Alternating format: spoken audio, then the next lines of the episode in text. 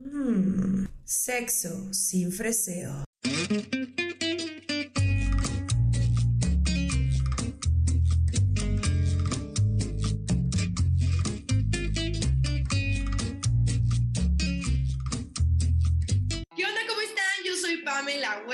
Bienvenidos al episodio número 3 de este Sexo sin Freseo de la parrilla hermosa de podcast de Tiempo de. Espero que ya nos sigan. Si no nos siguen, por favor, arroba tiempo de eh, punto MX, ¿correcto, Lolito? O guion bajo. Guión bajo MX, exacto. Es que este de los puntos y guiones bajos y luego le ponen letras diferentes a su username y uno no los puede encontrar, ¿no es cierto? El tiempo, eh, tiempo de guion bajo MX y arroba Pame. Ahorita les compartiré los arrobas de nuestras invitadas del día de hoy que va a estar súper, súper cool y súper interesante, un poquito diferente. Quiero que no se acostumbren en este podcast a que solo vamos a hablar de sexo, sexo, semen, sexo, semen, sino todo lo que conlleva alrededor de este tema, como ya, los, ya lo habíamos platicado. Y tengo una amiga muy, muy, muy querida llamada uh, Sanida de Chela de Panda. Se fue de mi querida invitada que ya les presentaré en estos momentos. Ella es actriz, cantante, de hecho también por eso mismo ha hecho teatro musical. Es increíble mujer, mamá aparte de dos chiquitas preciosas, esposa de un gran amigo, director de cine y vaya, hay puro arte, amor y pasión en sus venas y es por eso que está de invitada el día de hoy, además de que ha sido una amiga entrañable de un tiempo para acá, hemos agarrado muchísimo cariño, hemos compartido cosas más, pues más íntimas, más de amigas y eso está muy, muy cool y pues tenía que invitarla para que no se me acostumbren a que solamente vamos a hablar, como ya les dije, de puro puerquismo, que claro que sí hablaremos en su momento de puerquismo. Eh, y por otro lado, hoy tenemos doble Ella es Dula, para los que no lo sepan, ya lo sabrán eh, más adelante. Yo aprendí lo que era hoy, de hecho, fíjense qué padre es aprender todos los días. Me encanta que en este podcast, además de que la pasemos bien, podamos aprender de aquellas cosas que no sabemos, que tal vez podamos identificarnos y así a veces encontrar una solución a cosas que no sabíamos que las tenían o incluso ni siquiera teníamos idea de que había un problema en nosotros porque no tenemos esa información, o tal vez no un problema, sino una condición que no conocíamos y hay respuestas para todo en esta vida, queridos, tal vez menos para la muerte. Alguien que ya haya vivido nos lo podrá compartir. Si alguien de aquí ha tenido una experiencia cercana a la muerte, puede compartirnoslo en el DM de nuestro Instagram, que es arroba sexos y bueno, para ya no dar más choro, vamos con nuestras invitadas. Por cierto, muchas gracias a los que escucharon el episodio número 2 con nuestra, eh, nuestra madrina, Andreas Nash. Si no lo han escuchado, chequenlo. Se trata de cómo nos gusta que nos toquen, que obviamente eso es completamente individual, pero se puso muy cool. Así que espero que lo escuchen si no lo han hecho. Y ahora sí, vámonos con este, que va a ser un tema en específico alrededor del cuerpo de la mujer, eh, en específico un poco más a lo que es la menstruación lo que conlleva la menstruación, desde por qué tenemos este hermoso periodo en nuestros seres a lo que conlleva que básicamente en cuanto a anatomía, reproducción y demás, pues recae en el embarazo y por eso nuestra segunda invitada del día de hoy. Así que nuestra primera invitada, que es mi amiga queridísima Regina Amuchastegui, bebé, ¿cómo estás? Todo bien, todo bien, gracias por invitarme. La verdad es que estoy un poco nerviosa porque nunca he hecho este tipo de cosas. He hecho todo lo que te puedas imaginar, pero esto no. Y la neta es que me gusta mucho, me gusta mucho que justo eh, abras tu podcast a este tema y pues que en realidad es algo que, que nos define anatómicamente y fisiológicamente. Ahorita dijiste que a las mujeres, pero en realidad somos personas menstruantes. Ok, sí, claro, es muy cierto, tienes razón. Este, está muy chido que lo abras, la verdad es que es un tema gigantesco, amplísimo, del que se conoce muy poco. Entonces, también me parece que eh, el añadir a la otra invitada que ahorita presentarás es un gran asset, se dice, para nuestro lenguaje tema millennial. para nuestro tema de hoy, porque es una chinguetas. A mí me acompañó en mi segunda lactancia y en toda mi maternidad. Me ha acompañado muchísimo, aparte de que la conozco hace un chingo de años, o sea, yo creo que desde que desde que menstrué por primera vez. wow, o sea, hay mucha relación aquí. O sea, es que yo la conozco porque su hermana fue amiga mía desde secundaria y bueno, pues ya les platicaré a ella un poco más a lo que se dedica, pero es una, o sea, chingona lo que hace y conecto mucho justo con lo que tú decías al principio de, de, de cómo lleva ella todo este tema y cómo acompaña a la gente eh, pues en todo lo que engloba la menstruación y no solo la menstruación, la vida sexual. Y pues ya ella platicará un poco más. Gracias por invitar. Ay, gracias a ti por estar y porque se te haya ocurrido nuestra gran invitada. Me encanta. Creo que verdaderamente necesitamos información correcta y más medios que la hagan o sea, que esté más difusa, porque honestamente, sobre todo en nuestro país, vivimos en un país en el que desgraciadamente hay muchísimos embarazos no deseados, mala información de cómo llevarlos eh, a cabo, desde un aborto hasta el mismísimo parto. Entonces, qué padre que hay una persona que pueda guiarnos, que pueda acompañarnos, que sea un gurú, ¿no? Es como cuando va a sonar algo muy banal, ¿no? Pero es como cuando vas a tu primera fiesta, si tienes alguien que te enseña a tomar, a que, no, pues ahora toma agüita y tal, tienes un desarrollo en, en, una vida social diferente, mucho más sana, mucho más controlada a que si solo te alimentas tú solo al ruedo y no tienes ni, idea de lo que es eh, tomar alcohol, por ejemplo, qué daños puede tener en ti.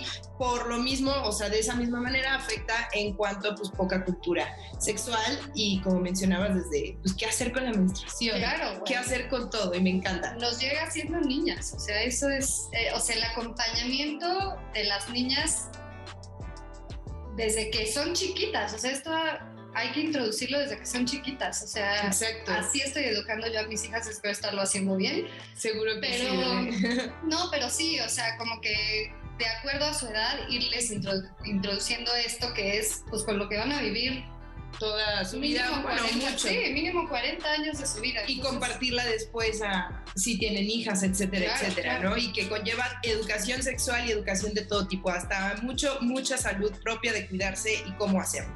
Así que para siempre tener una guía, alguien que nos diga cómo hacer las cosas, que sea experta en el tema, ahora tenemos de invitada a Maya Suárez, que ella es Dula y aparte maneja un tema súper holístico, súper bello, súper hippie, me mencionaba Re, que es...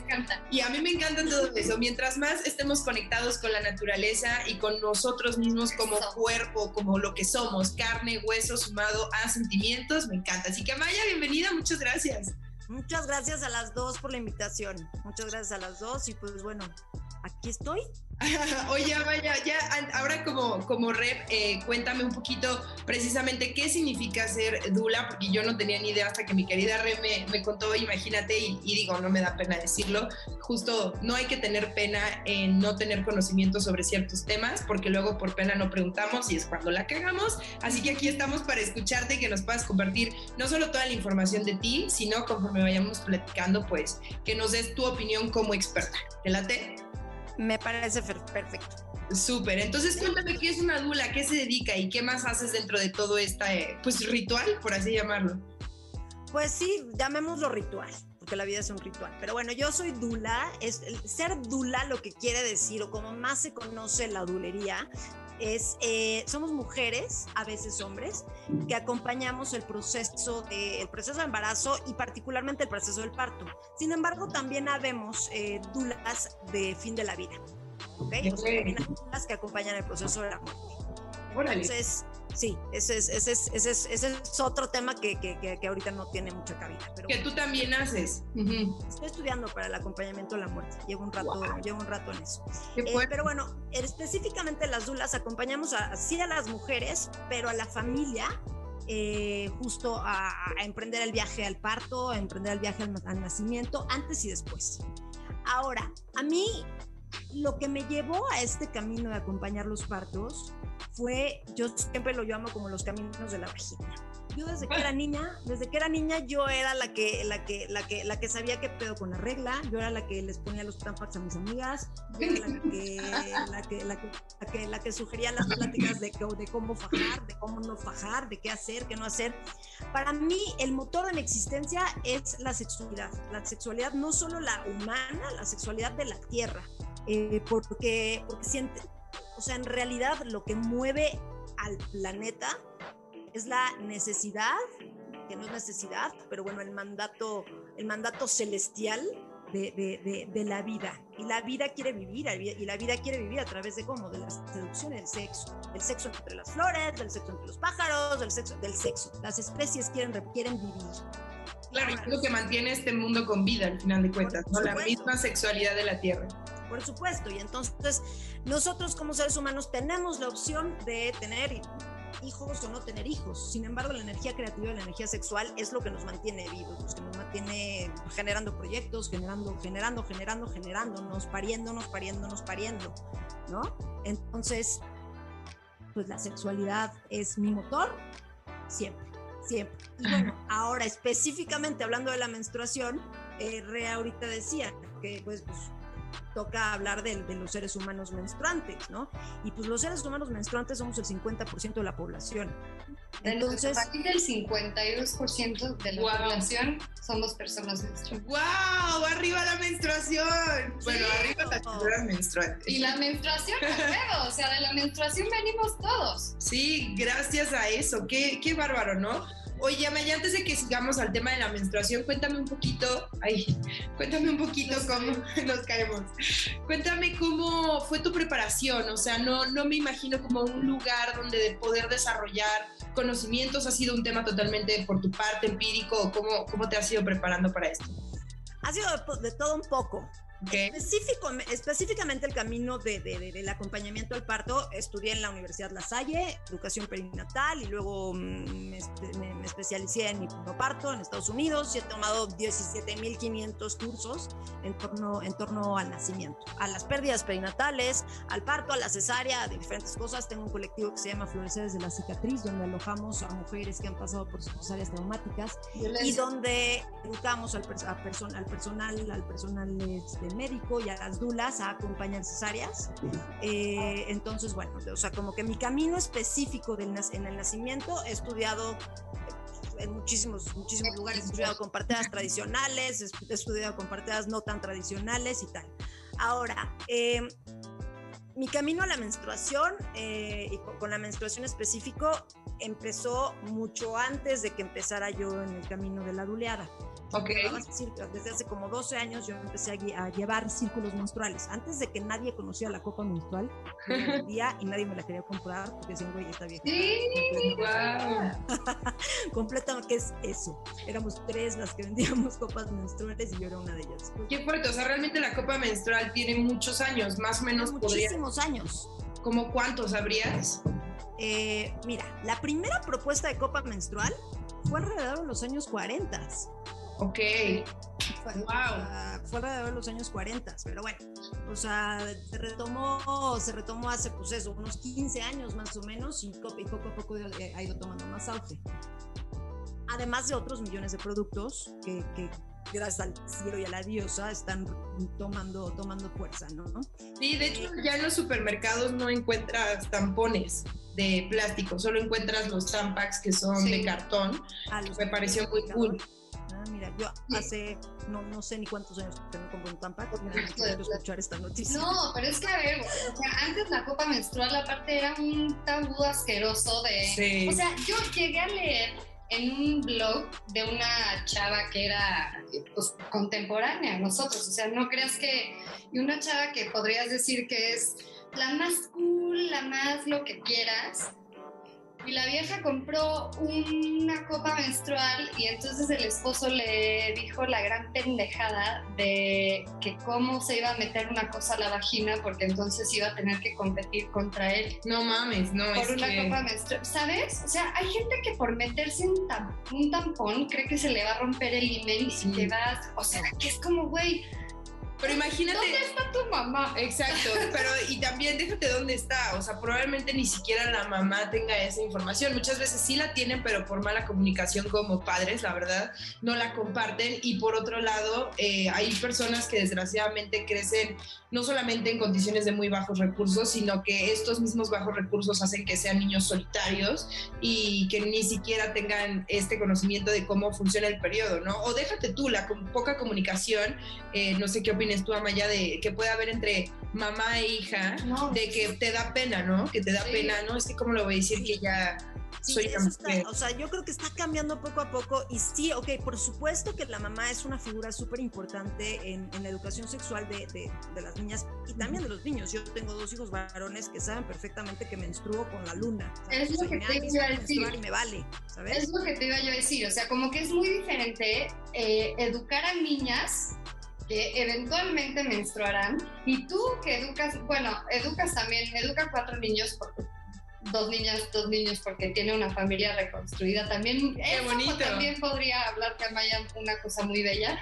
Pero sí, güey, o sea. Necesitamos episodio 3, 4 y 5 con ustedes. No, pero todo, todo en esta vida es agarrarlo pues con filosofía, güey, y dejarte llevar y dejarte sorprender con lo que puedes hacer, pero educando a niñas creo que también es muy diferente a educar a niños, porque puedes hacer a los niños aliados de la menstruación y no educarlos como de esta manera en la que ellos piensen, pues ni que es asqueroso, ni que la niña con la que vayan a andar eh, eventualmente puta, no la puedan tocar cuando esté menstruando, este, ¿sabes? O sea, como que todo esto gira alrededor de un chingo de tabús que no tendrían por qué existir. Totalmente. Y que ya son como de, o sea, yo ahorita los pienso y digo, híjole, seguimos en el año del caldo con respecto a la menstruación, o sea, es, es impresionante. ¿A qué edad eh, Son aliados, de pronto, de pronto es, o sea, ni siquiera es aliados, es normalizarlo y punto. Eso, O sea, eso. A, los, a las personas que, te- que tenemos, tuvimos vagina, ¿sabes? O Sí. sea, lo que sea, nos va a salir sangre cada vez. Punto. Exacto. A Yo me acuerdo mayoría, la... no todas, pero a la mayoría nos va a salir sangre. Sí, Pues entonces, ¿qué pedo? ¿Los niños no pueden saber? Sí. ¿O qué asco? Pero ¿por, pero ¿por qué no? O sea, o sea, o sea ¿por? Sí. Los saben perfecto. Los están traumados, pues igual y sí, pero no por eso. ¿Sabes? O sea, están traumados, es un chingo, pero no porque me baja. claro, claro. Sino a lo mejor por justo el tema de que, uh, como sangre, ¿no? O sea, como niños como que dices, no, ¿cómo es posible? No, hasta las niñas, o sea, al principio, puta, es que yo me acuerdo una vez que es una este, pendejada, pero fuimos a Six Flags con mis hijas y teníamos que ir al baño, a mí me estaba bajando y en ese momento no traía la copa menstrual, traía una toalla y entonces de repente Valentina, que es la grande, me acompañó al baño y vio que me tenía que cambiar, o sea, me cambió la toalla y, mamá, ¿qué te pasa? Mamá". Nada, nada, nada, nada, nada. O sea, a las mamás nos pasa, a las mujeres grandes, ya sabes. Sí, o sea, claro. nada. Y entonces en ese momento pues le explicas y todo va, gira en torno alrededor del ciclo de la luna para Valentina, pero sabe que una vez al mes yo tengo una luna, ¿me Ok. ¿entiendes? Todo lo vas metiendo pues de acuerdo a la edad del niño o niña, ¿sabes? O sea, Me encanta. Oye, Re y Amaya, ahorita que las escuché hablar, hablan mucho del ciclo de la luna. Hay personas que no tienen idea, me puedo imaginar, de qué conlleva esto y por qué con la luna, etcétera. Eh, ¿Podrían platicarnos un poquito su punto de vista acerca de esta pues, manera de verlo? Porque es eso. Pues bueno, te digo, yo, yo, yo diré que más que nuestro punto de vista es una realidad biológica. Claro. O sea, ¿sabes? No es, no, no es que, que, que, que- que mis amigas y yo nos sentamos en una ceremonia de ayahuasca y decidimos que no mames, güey, creo que soy la luna. No. O sea, Claro, claro, todas claro. las especies, o sea, todas las especies mamíferas, menstruantes, nos rigen sus ciclos menstruales, ovulatorios, fértiles, como lo quieran llamar, con la luna y esto tiene y, y esto tiene una eh, tiene una realidad que no tiene nada que ver con lo hippie tiene una realidad que tiene que, que tiene que ver con, la, con, con- con el impacto de la luz de la luna de la exposición a los fotones por más por, por un periodo más largo de tiempo. Cuando está la luna llena estamos expuestas a más luz o estábamos expuestas a más luz entonces eso generaba que, que ovularas Ahora lo que pasa es que la luz, la, la luz artificial tiene un, es impresionante decirlo, pero la luz artificial tiene un efecto cabroncísimo en nuestros ciclos menstruales. Claro, hasta cierto punto contaminantes, ¿no? Pues sí, o sea, sí, desde luego contaminantes y sobre todo pues, como confusos para el cuerpo. Claro, es que eso es lo que hace que ser, más bien eso rige tu, tu ciclo menstrual. Exacto. Ok, ok, ok. Bueno, vamos, eh, me gustaría saber cómo, básicamente, así la pregunta tan directa, de a qué, a qué edad eh, tuvieron su primer periodo y cómo fue la experiencia alrededor de con sus amigas, con sus familiares, para que quienes nos escuchen puedan identificarse con ciertas historias y a lo mejor poder resolver alguna duda o algún sentir que venimos cargando de hace tantos años que en su momento... Para algunas, para otras no, pudo haber sido traumático, pudo haber sido incómodo, pudo haber sido muy feliz, ¿no? Hay familias que les hacen fiestas y todo, entonces Sí. saber un poco de sus experiencias me, eh, me encantaría. Re, si nos puedes contar la tuya. Pues mira, a mí la primera vez que me bajó estaba morrísima porque iba en, en sexto de primaria. Ok. chiquitita, o sea, 11, 12, 12. Sí, 11, 12. Y estábamos regresando del Museo de Ciencias de la UNAM, del Universum, de un paseo escolar. Wow, ya no me acordaba del Universum. y llegué a la escuela y fui al baño y tenía una manchita en el calzón y yo... ¿Y no tuviste dolor ni nada Nada, nada, nada. Fue, la verdad es que fue súper amable mi primer ciclo menstrual. Y entonces llegando a la escuela, fui al baño, vi y estaban dos amigas mías afuera, como en los lavamanos, y yo, oigan, es que creo que me acaba de bajar. Y, mis amigas, ay, a mí ya me pasó, no te preocupes. Una sacó una toallita y me dijo, ponte esta, no sé qué. Al día siguiente ellas dos me llevaron flores a la escuela. Ay, no. Santas, grandes amigas. Sí, güey. Y obvio llegué a mi casa y yo, ma, es que creo que ya me bajó y... Ya había hablado tu madre con Sí, Sí, la neta es que yo, yo crecí en un matriarcado, gracias a Dios. Okay. Este, somos, bueno, mi papá, por supuesto, mi mamá y tengo tres hermanas. Entonces a las grandes ya les había sucedido, soy hermana gemela y a mi hermana no le había pasado. De hecho, a mi hermana le pasó muchos años después, o sea, te puedo decir que tres años después. Ok, o sea que... o sea, justo te iba a preguntar, oye, ¿qué pedo con, con, con, tu hermana? Digo, Ajá, no, no, no, fue súper, o sea, estuvo súper espaciado y pues claro, cada cuerpo es diferente. Pero sí, llegando a mi casa, le dije a mi mamá y me dijo, sí, ya esto es tu menstruación, este, la chingada. Mi mamá es psicóloga, entonces siempre también ha sido muy abierta en cuanto a esto. No tan abierta como yo soy ahorita con mis hijas, porque la época, pues... Claro, vamos... O sea, era distinta. Vamos evolucionando. Sí, y en la noche mi papá santo también llegó con unas flores. Y, ah. ay, mi reina, mi vida, de mi amor, ya eres mujer. Y yo, no, no soy mujer. ya sabes. Bueno, mujer soy desde que nací, ¿no? Pero como que todavía queriendo respetar un poco esto de... Más bien como que queriéndome demostrar cuánto respetaba el proceso y que él era justo lo que decíamos hace rato, si quieres decirlo como un aliado, y con flores, santo, divino, adorado. Y la verdad es que eso me hizo sentir muy bien y ya. O sea, fue, siempre ha sido muy relajado en mi casa. Okay. Y aparte llegó un punto en el que, pues, siendo cinco mujeres, todas ya con la regla súper sincronizada. Qué fuerte, pobre de tu papá. Cinco viejas menstruando en una casa más una perra menstruando, ya sabes, o sea, qué pura menstruación en mi hogar. Y en cuanto a tu estar, ¿cómo te sientes? ¿La pasas mal? ¿Tu humor baja, sube? Pues mira, la verdad es que yo sí estoy súper conectada con mi ciclo menstrual, o sea, siento que es básico para todas. Totalmente.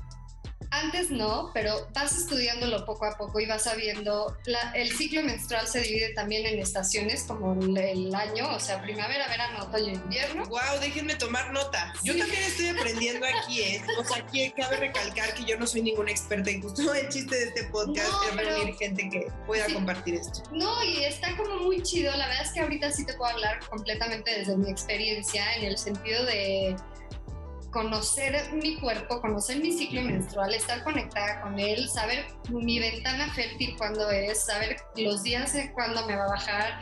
Eh, puta, cuando sé que, por ejemplo, cuando sé que estoy ya otoñal, que es antes de menstruar, el dolor de los pezones es de aléjate brasier de mi vida, este, chinga tu madre el que se me ponga enfrente, un hambre voraz, eh, la temperatura de mi cuerpo, la temperatura vaginal, que también eso es básico para conocer eh, el, pues que nuestro cuerpo es nuestro anticonceptivo principal. Sí, totalmente. ¿Entiendes? Entonces... Hay que conocer muy bien por eso el tema de cómo funciona el ciclo, ¿no? De, Básico las personas que utilizan el método, tocando un poquito el tema de la sexualidad, antes de que nos cuentes tu experiencia, Maya, ¿no crees que, me, la, estoy saltando? Ya les platicaré la mía también. Em, pues sí, el tema de la gente que lo maneja con método. No sé si ya lo mencionamos, Dalis, tú me recordarás, de que platiqué de un chico que habla en el radio de cómo se cuida con su novia. Lo platiqué ya, no, ¿verdad? Todavía no. Estamos empezando y ya estoy dando si platiqué algo. No, pero eso está poca madre, güey, porque justo incluyes a tu güey en esto Y es como, a ver, estamos, estamos, ¿eh? En ventana fértil, ahorita hagamos bla, bla, bla, este, o no nos toquemos, claro. eso es una cuestión de pareja completamente, pero el que las mujeres también sepan que no se tienen que meter una hormona a huevo. Ah, no, totalmente, pero aquí el tema es que muy poca gente sabe manejar el tema del ritmo, ¿no? Le llaman el método del ritmo, eh, porque... isotérmico se llama. Bueno, ok. Sintotérmico. Sintotérmico. Qué bueno que tenemos Por eso estás aquí, querida Maya. Eh, pero bueno, lo que iba con este tema del chico es que dice, eh, no, pues eh, sí, sí tengo novia, sí nos cuidamos, ¿cómo se cuidan? pues cuando son sus días fértiles, pues no, no lo hacemos. Y, ay, ¿tú sabes cuándo son sus días fértiles? dice, sí, los viernes, ¿no? Entonces dices, fuck, no mames, hay que, hay que, porque tal vez él dice eso, pero tal vez la chava tampoco sabe que eso puede ser lo más probable, ¿no? Si eso dice él, pues es porque tal vez ella le dijo, no, pues los viernes no lo podemos hacer. tal vez es se fue con otro, ¿no? Bien sí, suena más a cuerno que a método sintotérmico de cualquier tipo. Sí, sí, sí, no. No, no, pero es que es muy padre, o sea, como que mientras vas descubriendo ese tipo de cosas, dices, puta, güey, había una vida completamente diferente a la que conocí antes de que vas al ginecólogo y es que tengo unos cólicos de la chingada. Toma hormonas. Sí. Con esto se te va a controlar el dolor. Espérame, güey, pues no me hormoné en... Pues eso, eso me pasó a mí, precisamente, pero ahorita platicaremos mi, mi historia. Maya, cuéntanos tú primero cómo fue tu primer ciclo menstrual yo les cuento que, este, bueno, yo, yo, yo, siempre he sido una persona muy, muy, muy apegada a al, gran, al gran espíritu. El gran espíritu ha tomado diferentes formas y diferentes colores a lo largo de mi vida. Pero bueno, yo crecí en una familia católica. Entonces, eh, todos los domingos en misa, antes de que me bajara, comulgaba, me frente a la Virgen y le rezaba. Virgencita, por favor, que ya me baje. Yo me moría de ganas de que ya me bajara. Era lo que más quería en la vida. No sé, me hacía una ilusión. No sé qué me imaginaba, pero me hacía una ilusión esta transformación. Yo gocé muchísimo mi pubertad, ir viendo cómo cambiaba mi cuerpo. Eh, no, no, yo vivía en la fascinación. Wow, qué, ¿Qué, qué, hoy me pasa cuando empiezo a ver canas? Digo, wow, ya me estoy convirtiendo en abuela sabia. Siempre me ha gustado como ver cómo, qué, cómo, qué va a pasar después, ¿no? Qué lindo, me Yo rezaba, yo rezaba profundamente porque ya quería que me bajara. Finalmente, em, el día que me bajó, íbamos de, yo, yo, crecí en Cuernavaca, entonces vení, íbamos de Cuernavaca a México a ver algún familiar, una cosa así. Y ese día yo lo recuerdo como el primer día en que me sentí nostálgica. Yo no conocía la nostalgia, yo no conocía la melancolía. Iba en el coche eh, mis papás escuchaban mucha música celta, que hoy por hoy es una de, mis, una de mis raíces este, tradicionales y religiosas. Em, entonces yo me acuerdo que iba viendo, ya sabes, así todo el paisaje verde, así, y iba como en un estado de melancolía que yo desconocía. Yo era, ¿qué chingados es esto, güey? ¿Qué me pasa? Así como, y llevaba un pero tenía 12 años. Si a mí me hubiera bajado más tarde de los 12 años, yo me hubiera generado la regla. no, ¿verdad? Como no me embarazo, adopto, perfecto. sí, exacto. Entonces, bueno, nada, llegamos a México y de pronto así, comida familiar, y pues fui al baño y me aguanté hasta que regresamos a Cuernavaca para decirle a mi mamá. Entonces, y, todo el tiempo iba como yo, como en la procesión dentro de mi cabeza, no mames, ya me bajó, güey. Así de, y esto no es como me imaginaba. Porque ¿Preferiste esperar? ¿Preferiste esperar, perdona Maya, a hablar eso con tu Maya sola en tu casa como para hacerlo claro, tranquilo? Porque claro, fuimos y regresamos ese mismo día. Este, y lo que para mí fue, fue, es muy extraño, porque yo tenía tan idealizada la menstruación justo, para mí no, no, o sea, me iba a bajar y en ese momento no, no sé qué me imaginaba. O sea, que iba a bajar como una hada mágica. Claro. a dar como una corona cósmica que me iba a dar los accesos a toda la información del cosmos, ¿sabes? O sea, un poco sí es así, nada más que no tan romántico, ¿no? Eh, entonces, nunca he tenido tema con la menstruación, pero ahora que, o sea, y ahora que lo mencionan, lo dije hace poco en, mi podcast y lo digo mucho, yo lo que quisiera para el mundo es que las niñas no tomaran métodos anticonceptivos hormonales. Porque le dediqué 10 años de mi vida a meterme hormona para coger segura, en teoría, y esto, de pronto yo empecé a sentir mis emociones planas. Y empecé, y de pronto empecé a estudiar, justo fue cuando me empecé a clavar en todo este pedo. Dije, ¿qué chingados he hecho todos estos años? No sé quién chingado soy. Wow, sí. No sé quién soy. Y entonces dejé de tomar eh, hormonas y entonces empecé pues empecé a conocerme, empecé a ver que, sí tenía picos que fluctuaban en mis emociones, que tenía mucho más capacidad de entender mi profundidad y también y mi, superficialidad. Si escuchaba mis ciclos, si, si, entendía que estaba ovulando, si entendía que estaba por menstruar. Qué padre.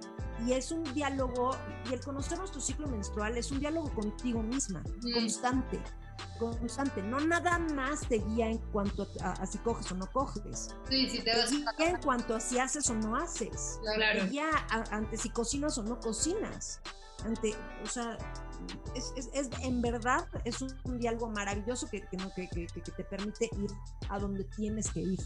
Sí, qué fuerte, ¿no, chicas? Que sea algo tan divino, con algo que puedes conectar tan increíble y que sí es un privilegio que te da la naturaleza como eh, mujer y que sin embargo crezcas con tantos tabús de algo tan bonito, ¿no? Que crezcas pensando que eh, ya terminaste o que o a las mujeres que no, no pueden menstruar o que tienen problemas eh, de la matriz, incluso que no pueden tener hijos y creen que su vida está arruinada, ¿no? estos temas tan fuertes y qué bueno que lo de los anticonceptivos porque creo que está padre justo que mi historia es la contramoneda de lo que ustedes viven en su día a día. Qué padre poder ser yo en carne propia a través de este podcast que es intención, que yo pueda decir, pues yo soy la otra cara de la moneda, yo llevo con hormonas prácticamente desde que eh, pues menstruo, no tanto, casi.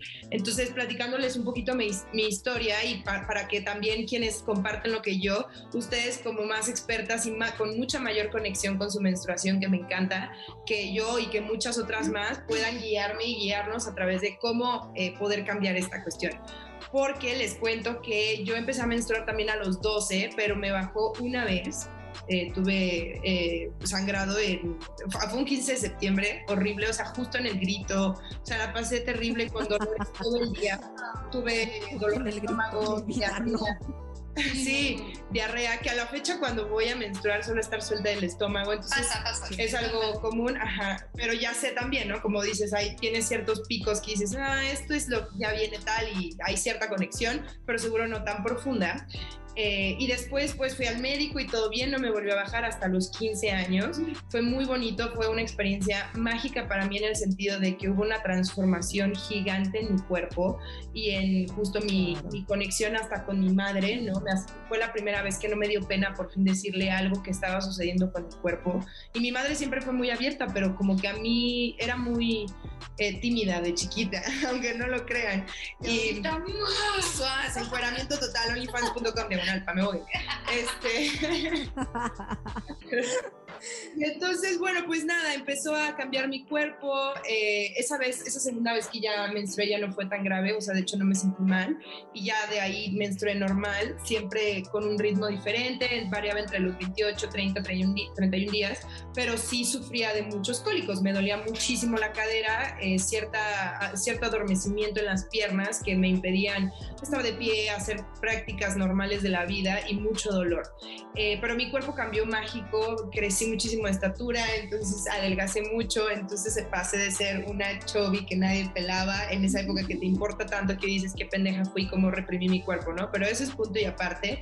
Eh, pues me convirtió en, en, una de las chavas populares porque era alta, porque estaba delgada, me empecé a modelar, empecé a hacer muchas cosas que gracias a mi bendita menstruación, que siempre me he expresado así de ella, eh, me, me, llevó a eso, pero pues obviamente llegó el punto en el que ya los dolores de verdad, ya, ya, ya una buscapina, ya algo, ya no me ayudaba y yo soy muy activa, entonces me chocaba que no pudiera hacer eso. Fui con el gine de mi madre, que fue el que me sacó de, de, su ser, entonces una confianza extrema, el doctor Héctor Adalid, que hasta la fecha cuida de mi salud, y eh, pues le platiqué justo que me mandaron hormonas. Empecé a tomar anticonceptivos a los 17 años, ya tenía una vida sexual activa, pero realmente pues estaba chavita, mi novio de primeros años, entonces pues siempre usé condón, etcétera. No era en sí un tema para eh, no embarazarme, sino que verdaderamente mis dolores si no es que disminuían, desaparecían por completo y yo tendía a sangrar muchísimo. Yo podía, se los juro, utilizar de 5 a 6 toallas nocturnas al día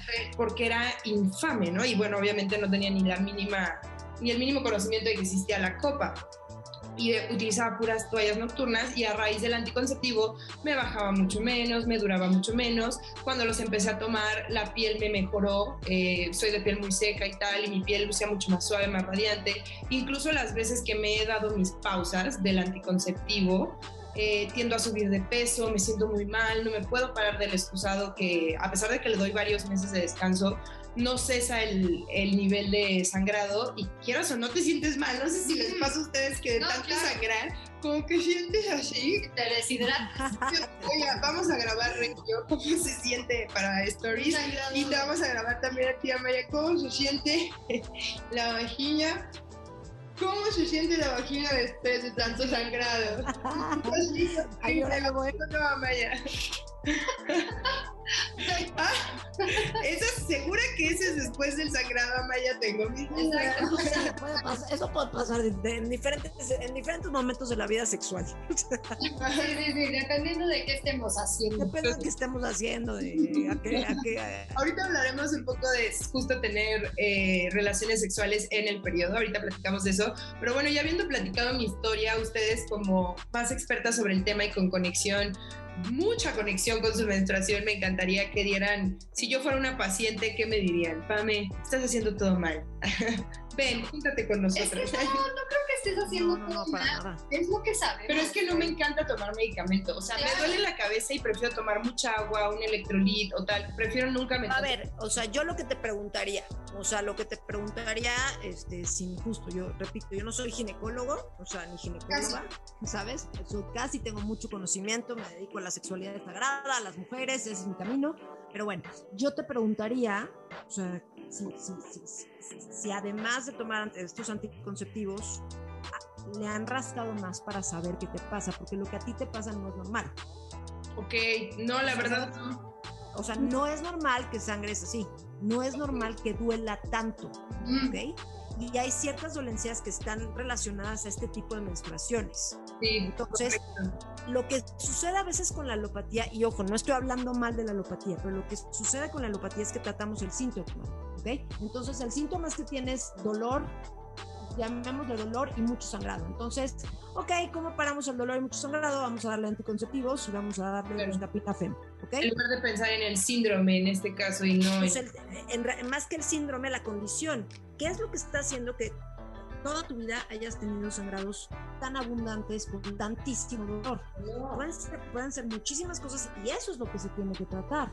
Claro, y hay, hay personas que se doblan del dolor. Tengo una amiga, claro. por ejemplo, su cuerpo ya sabe, o sea, su cuerpo ya está tan acostumbrado a que va a recibir ese dolor que antes incluso de que le duela entra en shock, porque el cuerpo domina que, que va a caer en mucho dolor. Entonces, y eso no es normal. Y eso es lo que tenemos que saber. La menstruación, y, o sea, hablando como de temas de salud, o sea, sí es incómoda, sí puede doler. Claro. Duele unas horas. El periodo de dolor de una menstruación es de, debería de ser de 12 horas y no es un dolor inhabilitante. Sin embargo, hay que respetar el dolor y hay que meternos a la cama y ponernos una compresa calientita. Pero no necesitas más que eso. No tendrías que necesitar más que eso. Claro. Si necesitas más que eso, lo siento, no es el lugar, pero no, no está chido, o sea, hay un problema. Claro. O sea, hay un problema, puede ser endometriosis, que endometriosis, o sea, hay documentales de la endometriosis y de justo este tipo de, de, de, de situaciones que mujeres, que, que, mujeres reportan un dolor infame y que es una enfermedad silenciosa, porque es como, ay, ya, no te quejas mucho.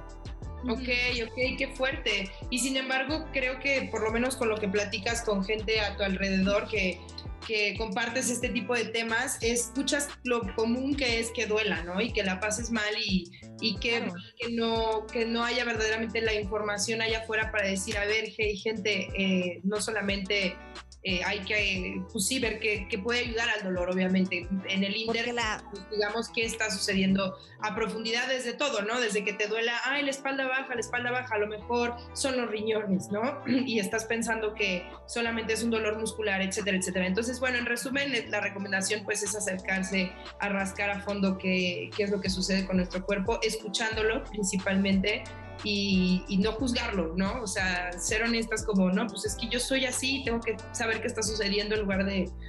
Siempre doy el ejemplo de es como tener acné y querer tapar con un montón de maquillaje en lugar de ir al dermatólogo y, que toquemos de fondo por qué estás teniendo ese problema de, de acné. Y hay un buen de métodos naturales analgésicos para el dolor normal que dice Amaya eh, cuando menstruas. O sea, masturbarte es uno de ellos. ¡Wow! Platícanos por favor de eso, Re, que ahora sí ya estamos abandonado el sexo sin freseo. Sí, no, no, no, o sea, así, así de fácil, mastúrbate y se te va a ir el pánico. Ok, ok. O coger, coger es el, el mayor analgésico. Pero cuéntanos, eh, o sea, ¿de dónde salió esta información? ¿Cómo lo o sea, cuéntale cuando cogiste este, que te, tenías cólicos, ¿cómo te fue? yo lo leí, yo lo leí, a verdad, no, no es cierto. Pues sí, fácil, güey, o sea, a mí me daban unos dolores espantosos, güey, también, sobre todo después de ser mamá. Eh, está curioso. No, no es curioso, es real, es real. Porque el útero se expande y entonces cuesta, le cueste más trabajo, pero las contracciones. Exacto, regresar a su, o sea, para el útero regresar a su, a su, a su lugar de origen, pues por decirlo así, a su posición normal, le cuesta más trabajo después de ser mamá. Y no regresa 100% a su estado, claramente. No, sé, eso yo sí. Sí, sí, sí, el útero, el útero mide 7 centímetros. ¿Ok? Y cuando estamos embarazadas, pues de 7 centímetros pasa a ser el tamaño de una sandía. 7 centímetros para todos por igual como el tamaño de cualquier órgano, tiene que ser promedio, ¿no? Es un promedio, exacto. O sea, habrá unos un poquito más grandes, otros más chiquitos, pero o sea, en general miden 7 centímetros. Y se expande el tamaño de una sandía, ¿vale? Entonces, las, los cólicos son contracciones. El útero es un músculo y el útero se contrae por definición porque es un músculo. Entonces, digamos que cuando se expande tantísimo después del embarazo, bueno, en el embarazo, después regresa a su tamaño, pero digamos que pierde un poco de tono.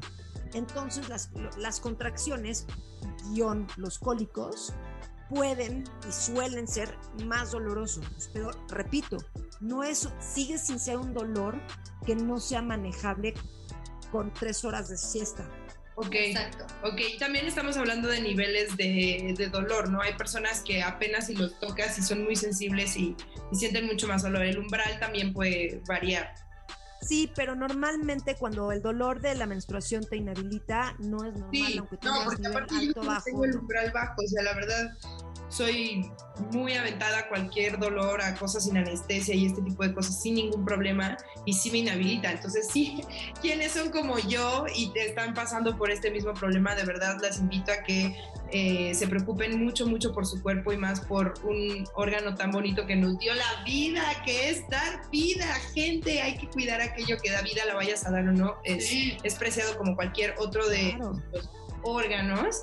Y eh, bueno, para ahora, ahora sí tocar el tema, queridas, de eh, tener relaciones con eh, tu menstruación. Ya sabemos por parte de Re que ayuda a los cólicos, que eso está muy padre. Si alguien más de ustedes por ahí tiene algún, pues un tip, una experiencia que hayan tenido. Siento que es básico, no tenerle miedo a tener sexo cuando te está bajando. Ah, totalmente. cuando te deja de preocupar es mágico. Sí, güey. O sea, ¿qué te va a pasar? Que se te embarre el pito de sangre, pues te lo lavas. Se te adobe, le decimos por ahí, se te vaya a adobar. El...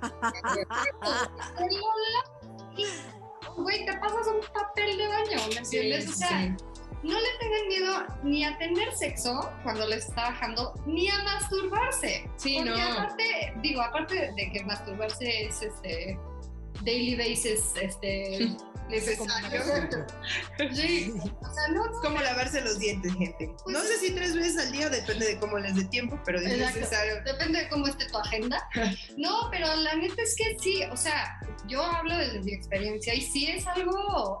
Eh, puta, hasta que te relaja, güey. O sea, tienes insomnio, mastúrbate. Tienes cólicos, mastúrbate. Estás, Estás aburrido, mastúrbate. O sea, como que no le tengan miedo a eso y, y pues si se te cruza la menstruación, la regla o lo que como le quieran decir, vale madre. sí, no, totalmente. Y es padre cuando tu misma pareja, hablando en el tema sexual, te lleva a sentirte confiada, ¿no? Te acompaña, que creo que es muy, muy arraigado a la educación que le demos, como en tu casa, en tu caso, Maya, con tus hijos como varones, eh, la educación que les des, esa misma educación que están mamando ahorita contigo a través de vivir tu periodo contigo, por así decirlo, pues es algo mismo que van a tener muchísima más calidez en cuanto a ese tema, ¿no? En, tocarlo con, con sus parejas en un futuro y pues muchas de nosotras yo creo que hemos tenido una pareja muy linda que nos acompaña en ese tema chido, que hasta te apapacha, te pone tu, tu bolsita de arroz caliente. Me dices,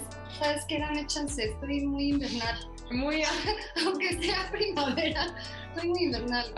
Cuéntanos un poco cómo funcionan las estaciones en el ciclo menstrual, porque ya por lo que veo otoñal es pre a que vayas a menstruar. Ajá, o sea, bueno, Amaya ahí me, me irá este. No, dale, dale. Corrigiendo. Sí. La menstruación se divide igual que, que las estaciones del año, o sea, primavera, verano, otoño e invierno. Primavera es justo cuando acabas de menstruar, que el estrógeno sube un poco, entonces que empiezas a sentirte como un poco más tú misma, tienes más fuerza, más vitalidad y te sientes más cómoda. Haces, si haces ejercicio, haces un poco más rudo el ejercicio, este, tienes mejor humor, etc. Cool. Eh, el verano, el estrógeno baja un poco, pero estás normal. Igual, aquí es cuando ovulas, sí, sí, que es tu ventana fértil, es cuando hay que cuidar en verano. en verano. Si sigues este método, y el sexo en verano es tan rico, por eso se empezó el, el No, pero es que sí, no, pero es cuando tu vagina está más hidratada, cuando tú tienes como un el, estás más cachonda. Sí, tienes más elevada las ganas de coger, digámosle. y este justo es tu ventana fértil, tu vagina está más humectada, es lo primordial para coger a gusto. Y luego el otoño es cuando el estrógeno baja más, se está preparando tu cuerpo para desechar el óvulo que no se fecundó y estás como más así bajita de energía, más bajita de ganas, más bajita de todo, te sientes como un poco más justo nostálgica. A mí me pega más con, con, con el humor el otoño y el invierno pues es la menstruación y ya, no sé si lo expliqué bien. Sonó muy bien, yo lo entendí muy bien. No, sí, sí, sí, o sea, es, perfecto, o sea, yo creo que hay como diferentes correspondencias, si quieren que hablemos como de esto, hay como diferentes correspondencias eh, dentro del fase, dentro del ciclo menstrual. Entonces, vamos primero empezando como por, lo, por, el ciclo menstrual, es, tenemos cuatro fases. Una es la menstrual, luego tenemos la preovulatoria, luego tenemos la ovulatoria y luego tenemos la fase lútea, ¿ok? La fase lútea es la premenstrual, o sea, la lútea se convierte en la premenstrual. Eh, ok, esas son como las cuatro, las, las, las cuatro correspondencias dentro del ciclo menstrual. Ahora, estas correspondencias, esto, esto tiene correspondencia con las cuatro fases lunares, ¿ok? Las cuatro fases lunares, ¿cuáles son? ¿Ok? La luna, la luna llena corresponde a la ovulación. La luna, la luna menguante corresponde a la fase lútea o premenstrual. ¿Ok? Entonces ahí, estar así llena, brillante, maravillosa, se va haciendo chiquita y se va guardando, se, va yendo para adentro. ¿ok? Y luego finalmente tenemos la, luna nueva. La luna nueva es cuando no hay luna y es lo que corresponde a la menstruación. Y luego cuando pasa la menstruación, empieza a despertar otra vez la luna con la luna creciente. ¿ok? Ahora vienen las correspondencias eh, de, las estaciones, que es como lo explicó Rey. ¿ok? Entonces, tenemos ovulación, luna llena, verano. ¿Cómo estás? Como burro en primavera, como burro en verano, ¿sabes? O sea, en realidad lo, lo, lo, lo recorremos un poco, ¿sabes? verano en verano es cuando todas las. Ven, andan como burro en verano, por favor. No Exacto, más bien háganlo más para acá. Este, entonces, en el verano, ¿qué es lo que pasa en la Tierra? Lo que pasa en la Tierra en el verano es que todo el mundo coge. Nosotros y los de afuera. Entonces es cuando todo mundo, cuando, cuando todo mundo ovula. También pensamos en las demás especies, las demás especies tienen justo los ciclos no son mensuales, son anuales. Por eso hay periodos como justo de está en celo o no está en celo, no son anuales o bianuales, digamos. Entonces, es la correspondencia de la, de la, de la ovulación. Luego viene el otoño, ¿ok? Luego viene el otoño que corresponde con la luna, con la luna menguante y con la, y con la, con la fase premenstrual. Y luego invierno. ¿Y qué es lo que hacemos en invierno? También es hay que pensar como en lo que nos indica la tierra, lo que nos indican las estaciones. En otoño ¿Qué es lo que estamos haciendo? Estamos preparándonos para el invierno, preparando la cosecha y estás haciendo como el recuento de los daños y también el recuento de los frutos del mes, del año. Y entonces empiezas a como guardar cositas porque viene, porque ya viene la fase de guardar y viene la fase de guardar que es el invierno. Y en el invierno en donde estamos, estamos en el caldero, estamos en lo más profundo y estamos adentro, adentro. De introspección, ¿no? O sea, como muy contigo estás adentro, en tu casa, en tu cuarto, en ti. En ti, ya no estás en esa nostalgia, estás en ti. Y, por eso, cuando estás como sincronizada con tus ciclos menstruales, en la menstruación no estás creativa, ¿ok? Estás generativa. Claro. Todo está pasando por adentro, estás como en la ilusión. Eso, por ejemplo, ahorita estamos en ese momento de la Tierra. Estamos en el invierno más crudo. ¿Y qué estás haciendo? Estás en quietud estás en quietud, la tierra está en quietud y entonces, ¿y qué es lo que estamos haciendo cuando estamos en esta fase? Estamos ensoñando lo que va a pasar después, porque ahorita no hay energía suficiente para salir y irte a un rey. Claro. O sea, después viene... Estamos hibernando tal cual. Estamos hibernando tal cual y esa es la menstruación. Y luego viene la primavera que la primavera es el, es el despertar, es el despertar cuando de pronto todo lo que sembraste y lo que estaba ahí hibernando empieza a salir, la, ta, y es cuando estás preovulatoria. Y es cuando estás preovulatoria, cuando la luna está en creciente y tal. Y esto a su vez tiene, tiene correspondencias en las edades de la mujer, en las edades de la diosa con un nombre religioso. Mm. Entonces, la correspondencia en fase, este, a ver, ¿en cuál empezamos? En la, no, vamos a empezar en la, primavera. Es la doncella, ¿ok? Es la doncella, la luna creciente y es la niña, ¿ok? Es la niña, es el despertar. Claro. Cuando estás preovulatoria estás como despertando. Yo, por ejemplo, estoy millones de veces más caliente en la preovulación que en la ovulación. Claro. En la preovulación estoy así de... Mm. Acá, ¿sabes? Curiosita, digamos. Y luego eh, la siguiente fase, después de la niña, de la doncella, viene la amante, la mujer guerrera, la adolescente. Y ya es cuando estás ovulando, cuando vas con todo, cuando vas con todo a la vida, ¿no? Y ese es el verano. Y luego en el otoño, que es una mujer que ya fue madre, o bueno, más bien que está en la fase de ser madre y de maternar de cuidar y de ya estar y de estar como en este momento, de estar en casa y de contener y sostener. Y luego por último viene la anciana, la anciana es la menstruación. Ok, está la sabiduría. Qué lindo, está muy bonito, hasta siento, quiero abrazar mi vientre así como chiquito. Oye, Amaya, antes de que continuemos, eh, son las 8.28 de la noche, sé que tienes trabajo que hacer y ya nos pasamos, ¿verdad? No, no, estoy bien, estoy justo. Sí, igual ya vamos, estamos por concluir, ya vamos a cumplir casi la, la horita de platicar y creo que es un tema tan amplio y tan bonito y tantas cosas que uno no sabe que de verdad me podría pasar otra hora feliz de la vida escuchándolas.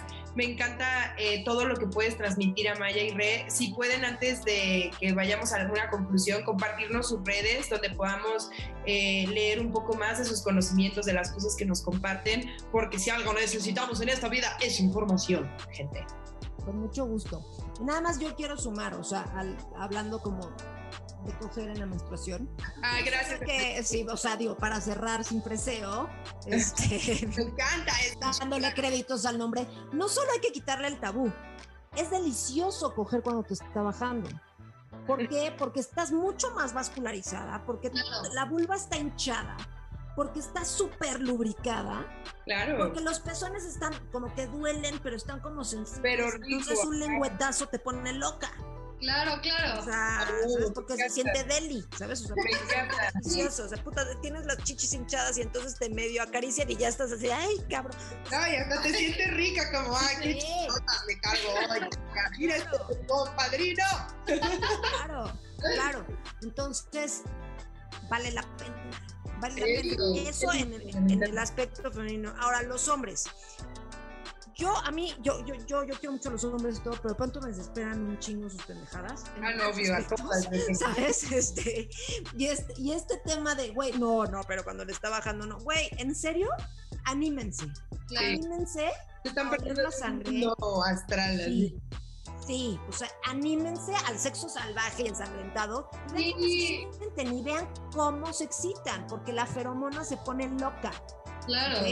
Sí, estamos mucho más con todo, estamos dándole cachondo y queremos más y más y más. Gente, no lo desaprovechen. Es, que es mucho más salvaje, o sea, es como carnal. Sí. Sí, eres un animal al final de cuentas instintivo.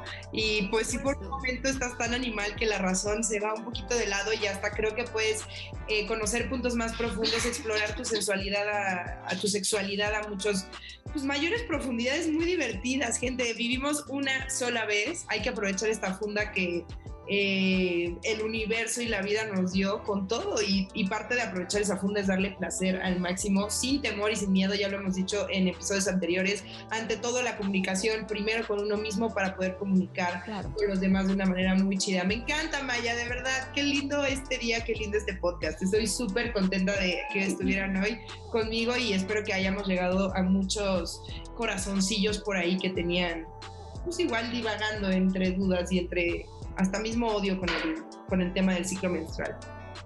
Así es. Muy bien. Gracias por la invitación. Pero, pero Cuéntanos tus ah, ah, perdón. Este, estoy como Marea Dual, así tal cual. Arroba Marea Dual. Perfecto.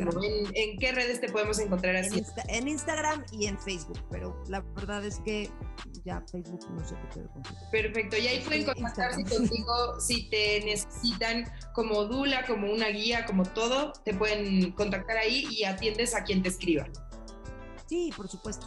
Padrísimo, qué lindo. Pues muchísimas gracias. Y tú, Re, aparte de que, por favor, síganla y véanla cantando con su marido, que es una, un gran ejemplo de pareja y de muchas cosas que, hacen juntos. Y una de ellas es cantar y tocar juntos, que me encanta.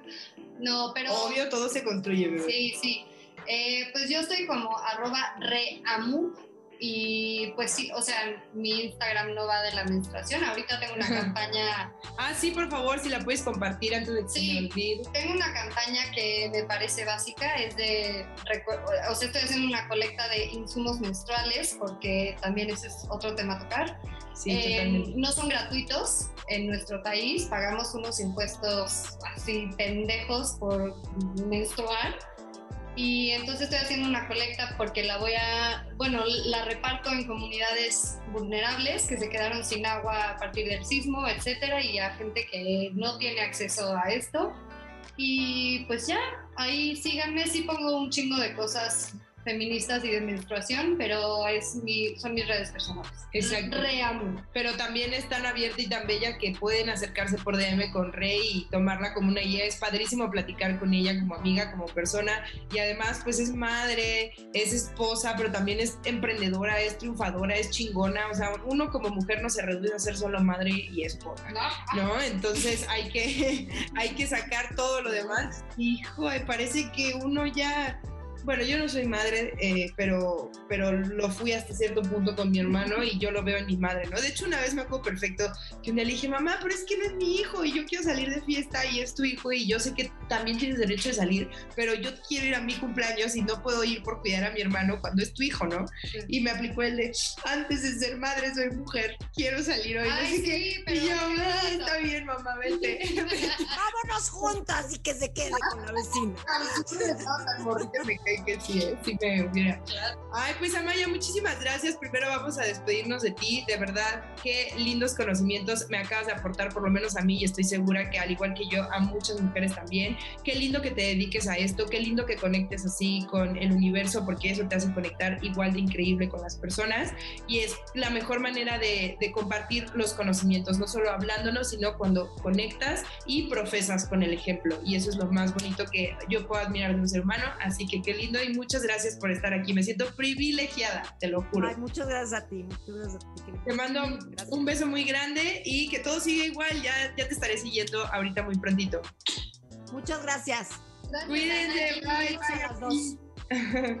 Bye, chicas. Bye. Bueno, ahora sí, después de despedir a nuestra querida Amaya Suárez, por favor no dejen de seguirla y de estar leyendo toda esa información. Me quedo con mi querida Re. Para antes de despedirnos, mi Re, eh, yo creo que voy a aventarme un segundo episodio contigo en específico de todo lo que estábamos hablando ahorita, de, en, pues digamos, del tema menstrual, otras cosas que conlleva, eh, como hablábamos de métodos, la copa, tampones, la, eh, la acción que estás teniendo de recaudar este tipo de productos y que va de la mano con el impuesto rosa, que pues está cañón como uno se va enterando de cosas. Entonces quisiera tocar este tema un poco más a fondo y ya te invitaré más adelante si quieres repetir, obviamente. Obviamente. Obviamente. Por favor, también no dejen de seguirla, que es una mujer preciosa en todos los sentidos. Pero a pesar de ser preciosa, pues también, también es puerca. también le gusta el coito, básicamente. Eh, ya, ya lo platicamos, tiene dos hijas y sigue casada con el padre de sus dos hijas, que como ya les dije es amigo, director de cine. Es, bueno, aparte de director de cine, es músico, eh, pinta increíble, es un gran, gran artista y un gran amigo, mi querido Julio. Te mandamos un beso. Yo en el cachetongo y tu mujer. Donde quieras. ¡Ay! Chinga ya madre, me encanta. Aparte son couple goals y eso me fascina.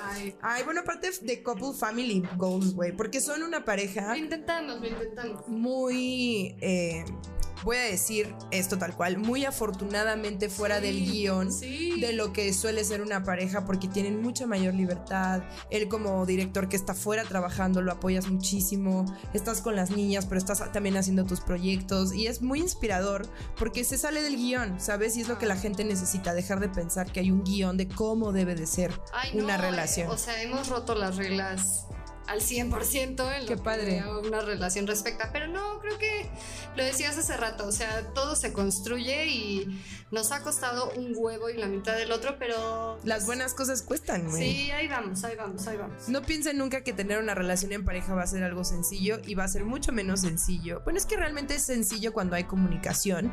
Hay, hay obstáculos que brincar que a veces son dolorosos, que a veces son difíciles, ¿no? Es un obstáculo alto que requiere de más esfuerzo para brincar que para... Claro. Pues sí. y de todo se aprende, ¿eh? de las cosas chiquitas y de las cosas grandes. Mientras hay amor, pero ¿sabes qué digo siempre yo? Que todo el mundo se burla, pero la neta es que la cotidianidad es lo que construye. O sea, como que no, no, es, no es necesario vivir cosas cabronas o tener ahí retos macabros, que sí los hay, ¿no? Claro pero la cotidianidad y lo que diario haces es lo que construye. Claro, y, y como construye puede destruir si algo que haces diario, ¿no? Completamente. Como siempre he dicho, el amor como el papel de baño, de las cagadas se acaba. Exacto. Totalmente. Y si es al revés, construye, como dices. Sí, completamente. Qué padre, bebecita. Oye, eh, abiertamente nos quieres contar eh, un poquito de tu vida sexual. Eh, sigue siendo bastante activa después de tener hijas, ¿no? Obviamente. Supuesto, sí. A huevo. Nunca, y durante el embarazo muy turbo bienvenido. O sea, sí, claro. O sea, durante el embarazo yo creo que es cuando más hardcore te pones. O sea, como mujer y como hombre. Las hormonas se transmiten por la saliva. Claro. Entonces te pones, se pone candente. Me encanta, me urge hacerlo embarazada. Ay, sí. no, es poca madre, la Qué chido. Sí, y tener como una conexión sexual con el güey con el que estás o con la mujer con la que estás o con quien sea que estés también dictamina mucho en cuanto al crecimiento de la relación. O sea, muchísimo. Ya me dio calor perenne. Ah. Se está poniendo candenchi. Y eso que todavía no te hago las preguntas finales correspondientes a cada uno de nuestros invitados, Re. Hágamelas. Y las preguntas también. a huevo, esto se está poniendo candente. Ya se quitó el suéter. bueno, ah, no, otra que voy a agregar es: eh, ¿cuántos años tenías cuando fue tu primera relación sexual?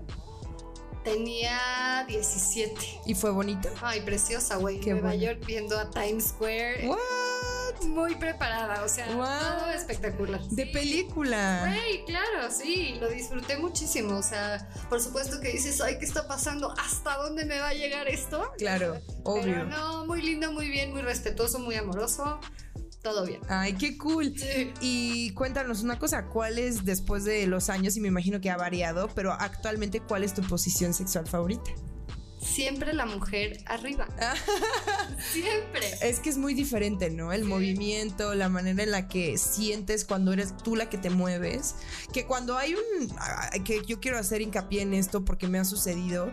Cuando estás tú debajo y es como si estuvieras tú arriba, que tienes esta gran comunicación, como cuando bailas bien con alguien en la pista de baile y tienes esta misma conexión en la cama con esa persona y que aunque no seas tú, parece que eres tú de cómo hay un movimiento tan unificado. Tan unificado. Está chido. Pero es que, ¿sabes qué siento que pasa arriba? El clítoris está mucho más expuesto. ¿Cuál? Claro, por la posición. Claro, y el clítoris está diseñado específicamente para producir placer. Sí, o, sea, no existe nada más que haga el mentado botón. Y qué padre, ¿no? Entonces, úsalo. Exacto. It has one job. Aprovechalo. Úsalo, güey. Ok, me encanta. Y entonces sí, o sea, beyond that, tú arriba. Siempre. De frente, de espaldas, como sea, pero tú arriba. Siempre arriba. Ok, me encanta. No importa en qué estén, cama, sillón, piso. Re arriba. Everywhere. Excusado, regade. Auto, avión, caballo. Ay, no. Patín del diablo. Ay, incomodidad. O sea, ya no sabes cuál es la palanca. Ay, ah. No, pero siempre qué peligroso. Cuidado con el freno de mano, gente. Este, y. Fíjate que me ha tocado llegar a ciertos pornos, ciertos videos donde sí se acaban cogiendo autos. De que desde la. ¿Freno de mano? Freno de mano o palanca de velocidades. Ay, no, palanca de velocidades. Hay unas con una forma más redondita, más chiquita, güey, que sí la gente usa para darse placer. Ojo, cabe mencionar que no es que precisamente me excite, no es mi tipo de porno, no lo he revelado, creo, y no lo revelaré aún, apenas estamos sabiendo lo de nuestros invitados, pero me no sabes las veces que de ver porno he indagado en otros videos, como cuando ves YouTube y te va recomendando a otros, y por mera curiosidad he visto para hasta conocer experiencias, o sea, cosas que la gente hace sexualmente hablando, y sí, se han cogido coches. ¿Cuál es tu tipo de porno, bebé? Si es que ves. Fíjate que He de confesar que he visto poca. Ok. Poco, ni sé cómo se le diga. Pero. No, o sea, sí hardcore. ok, sexo rudo. sí, pero no esto del gagging y de que madrean a la mujer, la cachetada así de o sea, de ya madrazo, no, ahí me pierdes. O sea, ahí me gana la violencia. Claro, ¿no? Y ya estamos hablando de un tema que se está viendo muy fuerte actualmente y como que cero te sientes grato de, de ver eso, ¿no? O sea, sí, jálame el pelito, sí, Ahórcame un poquito. Ahórcame un poquito. Jálame el pezón hacia Muérdeme la chichi. Claro, la nalga. Eso, exacto. Sí, eso es muy sensual. Pero no me madres. Exacto. no, y que siempre hay un balance, ¿no? No puede volverse ni lo más light romántico, bohemio, ni lo más hardcore, tiene que haber siempre haber un poco de todo. Ahí el punto medio. Oye, mi rey, ya vamos a finalizar porque ya nos pasamos heavy de hora, pero tenemos que hacer nuestra dinámica bella que es conocida ya, conocida cuando apenas llevamos dos episodios, güey. Pero bueno, tú déjame ser en mi podcast eh, nuevo. Ahí sí, vamos a ser en la vida. Vamos a juntarlo aquí un poquitín. O nos ayudas, mi querido Lalito, a grabar el, el cómo se come nuestra querida invitada Regina Amuchastegui una Tutsi Pop. Entonces, bebé, te invito a que tomes la Tutsi que está en tu micrófono, que te prohibí comerte hace rato, qué grosera. Ya sé. Y, déjame decirte que soy cero de paletas, ¿eh? Ah, sí. Nada. Ni siquiera la Tutsi, que es clásica. Ah, o sea, ya sabes cuando ibas a las fiestas de de 15 de, güey, las viejas con Tutsi son lo más Obvio, y lip gloss. Y ya, y ya. Tutsi y lip gloss y obvio un pelo pegado en, el en la Tutsi y en el lip gloss. Sí, de wet look. Exacto, siempre pasaba. Entonces, bueno, ya estamos grabando, mi querido Lalis en el estudio nos está ayudando a grabar cómo es que, ya sabemos cómo yo la chupo, la Tutsi, y cómo re chupo una Tutsi.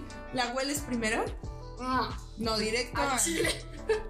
Aparte la metió y luego luego la pasó de lado en los dientes como yo lo, hago. Fíjate que yo la posiciono. yo igual. Sí. Y ahí estoy jugando con ella un ratito. Te la sacas. Exacto, platicas un poco. La vuelves a meter. El sabor, por ejemplo, no, que tú no eres de Tutsis. Es que no soy de paletas, güey. El caramelo. Si es una paleta helada tipo Magnum. Tampoco. O sea, el punto es que no te gusta un palito delgado. Nada que venga con palito delgado le gusta a Regina muchas. A mordidas. Ah. Es más, a mordidas. A mordidas. Sí, no soy mucho de paletas. Pero mm. fíjate que hago bastante parecido a ti el. ¿Y qué tanto? El posicionamiento. De paleta a los dientes. ¿Y qué tanto te gusta el sexo oral? En ambas partes, darlo y recibirlo. No, recibirlo está cabrón, ¿no? Sí, es increíble. Ya, valimos. no, ya, vamos. No, ya, el recibirlo, poca madre, darlo, poca madre, pero me cuesta más. Ok. Me cuesta más. Darlo. Ok. Bueno, ok, ya tenemos la confesión de mi querida Re. Pues nosotros seguiremos, eh, nosotras seguiremos platicando, chupando nuestra Tutsi.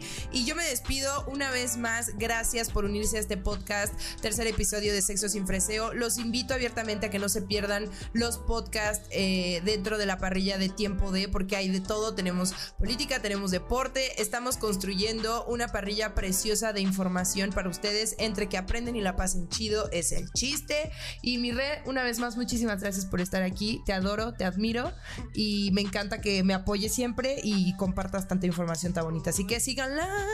No, gracias a ti, mi Pami. Gracias a, a todos por abrir el espacio de la menstruación. Exacto, arriba la menstruación. No se olviden lo más importante de este mundo y es que los amo. Les dejo un besote donde más les guste.